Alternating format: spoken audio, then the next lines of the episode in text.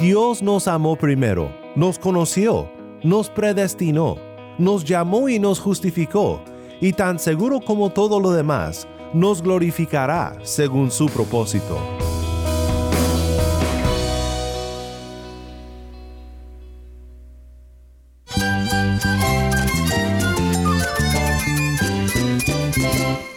Cristo es la esperanza. Cristo es mi Señor y mi Salvador. Cristo ha transformado mi vida. Cristo es la viña. Separado de Él, nada puedes hacer. Cristo es el camino, la verdad y la vida. Jesús es mi todo. El único descanso, la única paz verdadera es con Jesucristo. Estás escuchando a El Faro de Redención. Cristo desde toda la Biblia para toda Cuba y para todo el mundo.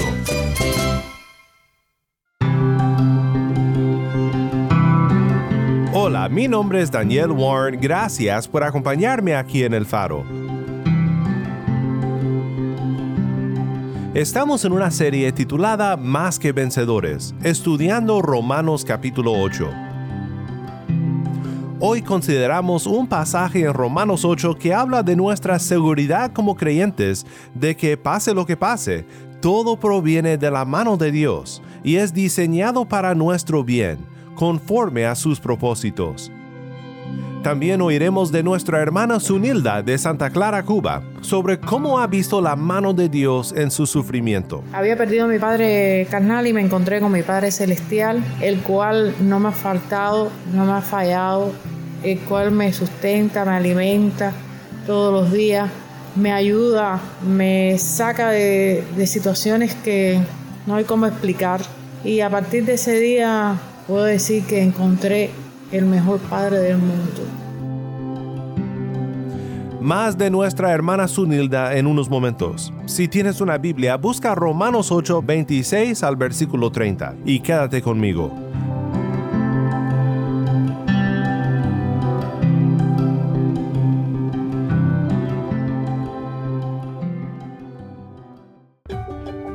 Continuamos en nuestra serie Romanos 8 explorando un capítulo realmente maravilloso en la obra maestra de las cartas de Pablo en el Nuevo Testamento. Antes de iniciar el estudio de hoy, quiero que escuches de Sunildad, quien nos acompaña con nuestro amigo Rey de Santa Clara, Cuba. Hola, bendiciones, soy Rey, colaborador de aquí del Faro de Redención, desde la ciudad de Santa Clara, Villa Clara, Cuba. En esta ocasión tengo a Sunilda Clavijo que ella nos va a, comentar y a contar su testimonio, cómo conoció al Señor. Espero que te sea de bendición. Tú que estás oyendo esto puedes estar compartiendo este mensaje con otras personas que quizás necesiten o que sabes que necesitan un mensaje diferente. Sunilda, espero que te sientas a gusto acá en el programa y que nos cuentes tu testimonio.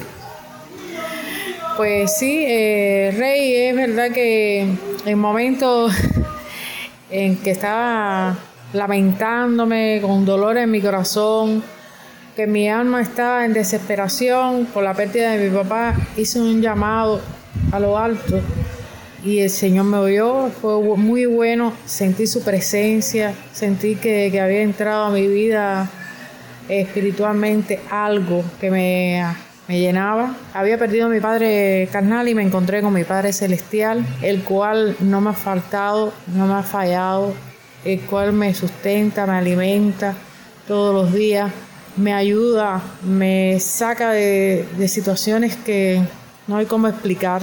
Y a partir de ese día puedo decir que encontré el mejor padre del mundo.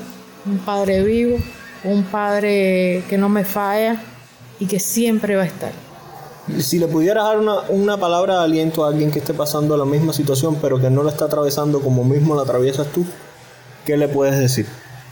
Bueno, eh, atravesar situaciones he atravesado muchas. Una de las situaciones más graves y más dolorosas que pasé después de la pérdida de mi papá fue que al mes de conocerle al Señor fui probada, teniendo a mi hijo y a, mi esposo debajo de las ruedas de un carro y siempre dije, Señor, cualquiera que sea la situación, todo lo que viene en mi vida viene de parte tuya.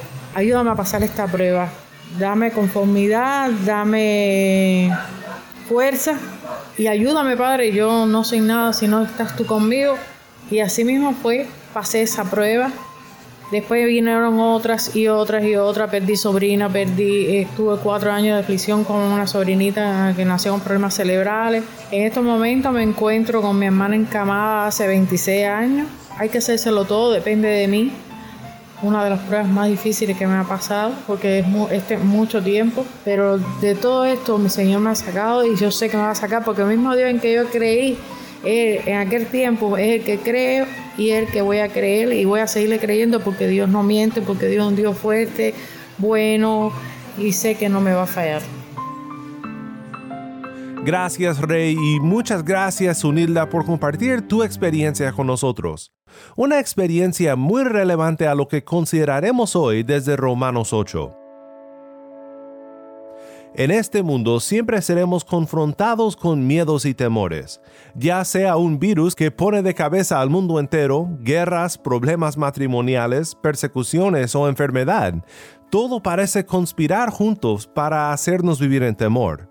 Pero hoy quiero pensar contigo en una sección de Romanos 8 que nos asegura de que para los que aman a Dios, todas las cosas que pasan en nuestras vidas cooperan para bien.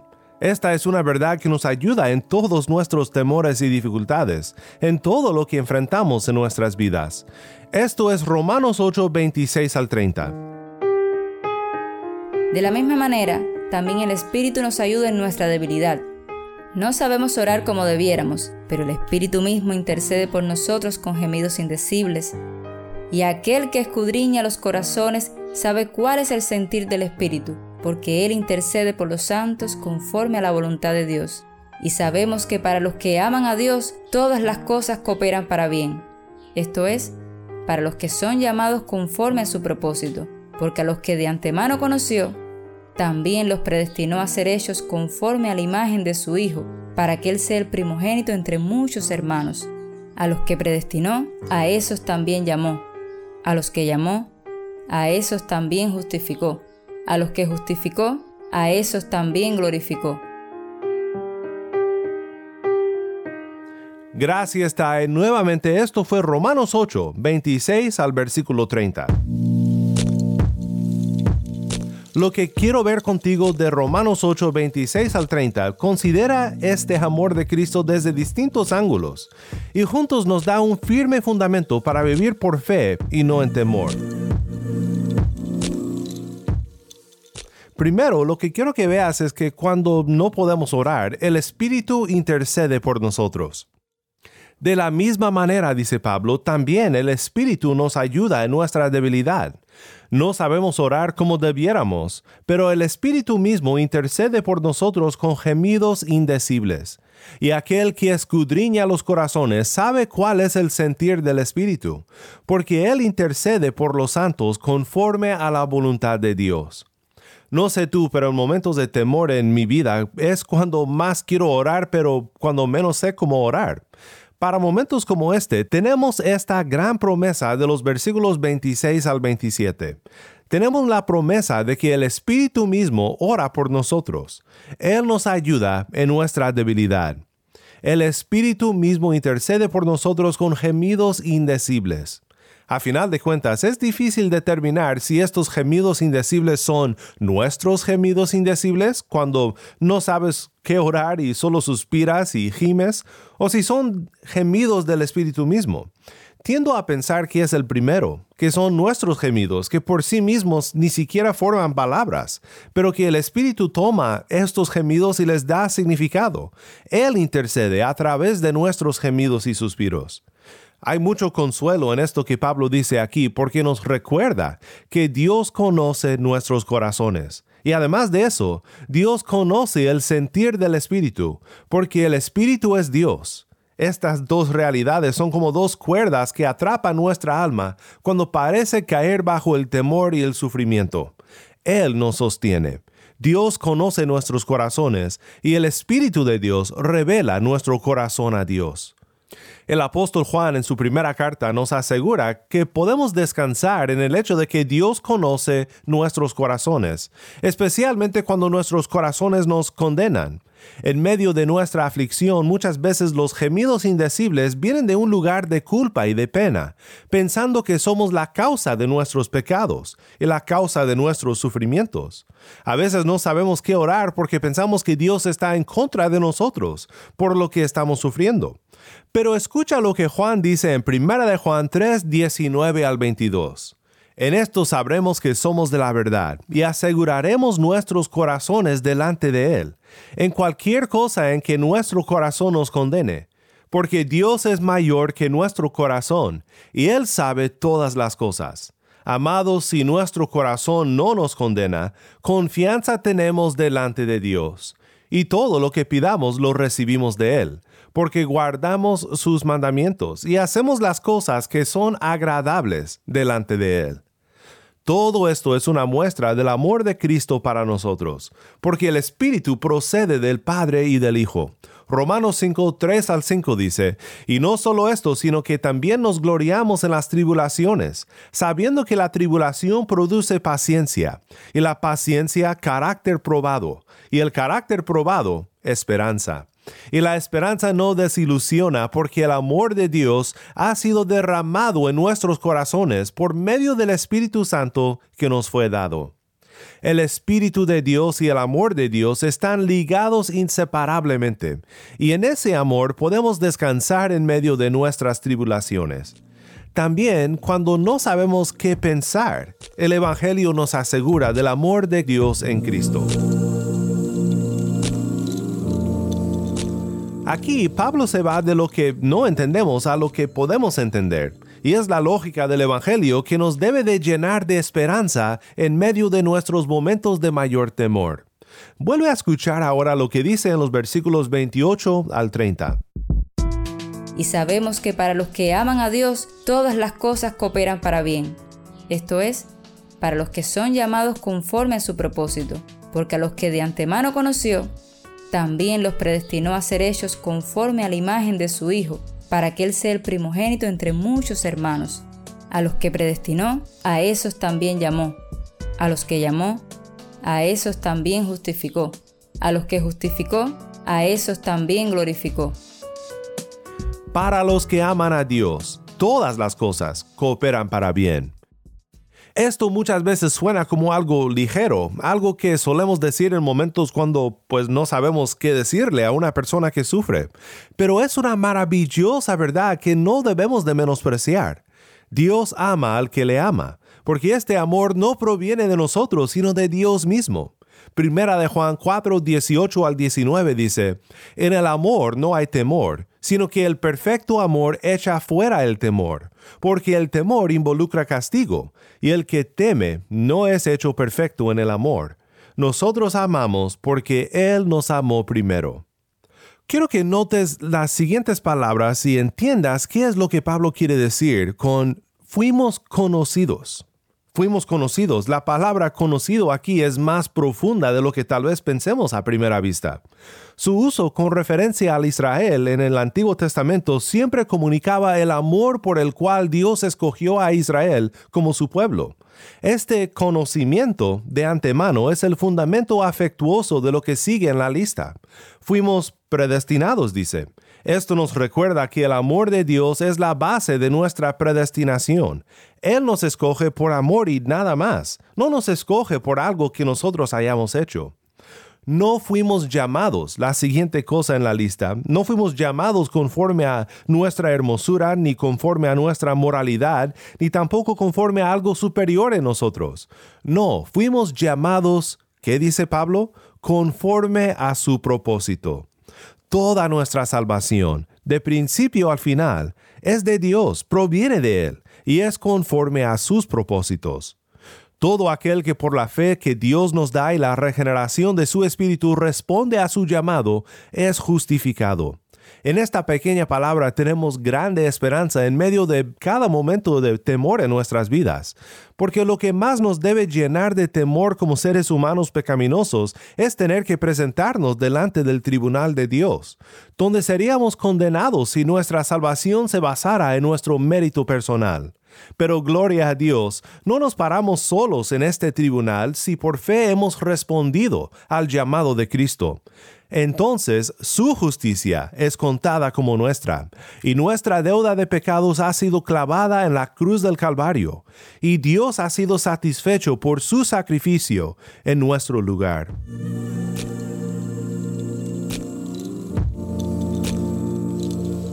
Conocidos, predestinados, llamados, justificados y una última cosa que parece ser un poco fuera de lugar.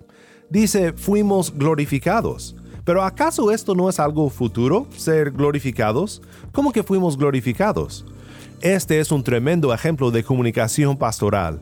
Pablo, para fundamentar nuestra esperanza aún más profundamente en el amor de Cristo, declara nuestra futura glorificación como un hecho algo que ya ha pasado, algo en lo cual podemos confiar. Esto es lo que puede esperar todo aquel que ama a Dios porque su amor nos muestra que Dios nos amó primero, nos conoció, nos predestinó, nos llamó y nos justificó, y tan seguro como todo lo demás, nos glorificará según su propósito. Esto significa que lo que nos pasa en nuestras vidas es según su propósito, y que venga lo que venga, podemos confiar en que para los que aman a Dios, todas las cosas cooperan para bien. Esto es para los que son llamados conforme a su propósito podemos estar seguros de que el sufrimiento que pasamos en esta vida es según su propósito. Y podemos perdurar en esta vida confiados de que un día cuando Cristo regrese, seremos glorificados. Ya no sé de qué forma me va a probar Dios, pero bueno. Estamos de nuevo con Sunilda en Santa Clara, en Cuba. este mundo todo, todo, tiene un propósito y yo nací para hacer la voluntad de Dios y, y que Dios me ayude para seguirlo haciendo. Yo estuve en un tiempo en mi vida en estuve enferma que no me sentía la cara y el cuello, cara, cabeza, no sé, era bien desesperante y bien fea aquella situación, pero en todo momento esperando y confiando en el Señor. Eh, los médicos no sabían lo que tenía, me empezaron a mandar medicamentos, medicamentos, medicamentos. No morí porque Dios tenía un propósito conmigo en esta tierra. Pero bueno, eh, yo misma sin saber de computación ni nada empecé a buscar y encontré que tenía me encontré con que me parecía que lo que tenía era tumores en las parótidas. Hablé con una persona, me ayudó a hacerme ultrasonido y esa persona, que es médico, eh, se dio cuenta que sí. Fui a verme con un especialista y me dijo, sí, eh, tienes tumores en las parótidas, es posible, eh, tienes que ir a verte con un especialista de oncología.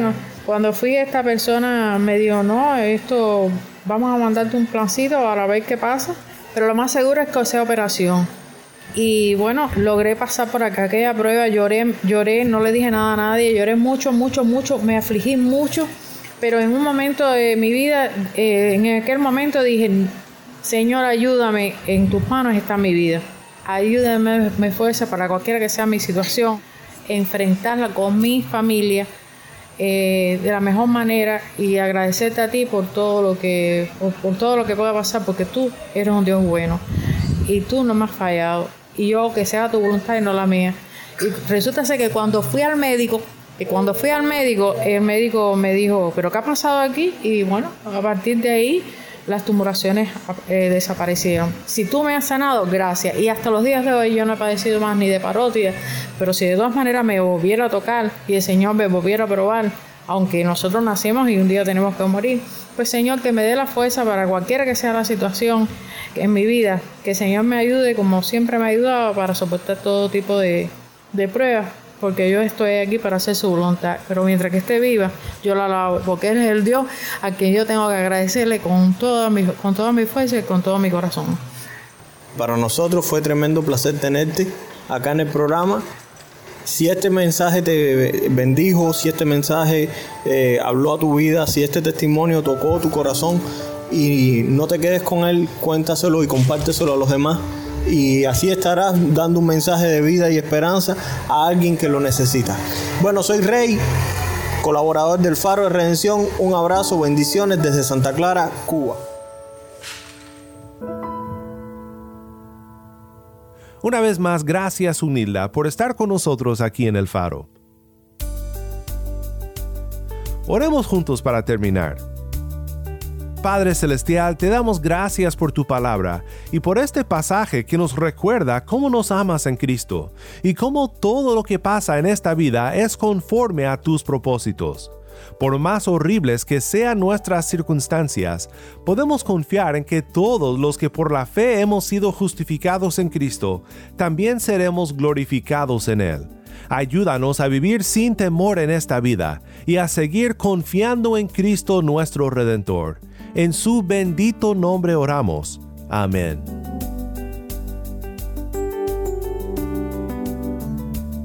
Si estás escuchando por el podcast, te quiero agradecer por tu ayuda en hacer que crezca la audiencia del faro. Sabemos que muchos han de estar compartiendo con otros sobre cómo seguirnos en el podcast en Apple Podcast, Google Podcast, Spotify o por otros medios, porque notamos la diferencia que ha hecho. Si no lo has hecho, te pido que compartas esta semana con un amigo sobre cómo puede escuchar el faro de redención en el podcast o en la página web. También estamos en WhatsApp. Nuestro número es 1786-373-4880. Nuevamente nuestro número de WhatsApp 1786-373-4880. Envíanos un mensaje de voz, nos encantaría saber de ti. Gracias una vez más por tu fiel sintonía. Para más información sobre este ministerio y sobre cómo puedes ser parte de nuestra misión de alcanzar a Cuba con el mensaje de Cristo en toda la Biblia, visita nuestra página web elfaroderedencion.org. elfaroderedencion.org. Mi nombre es Daniel Warren. Te invito a que me acompañes mañana en esta serie Más que Vencedores la luz de Cristo desde toda la Biblia para toda Cuba y para todo el mundo, aquí en el faro de redención.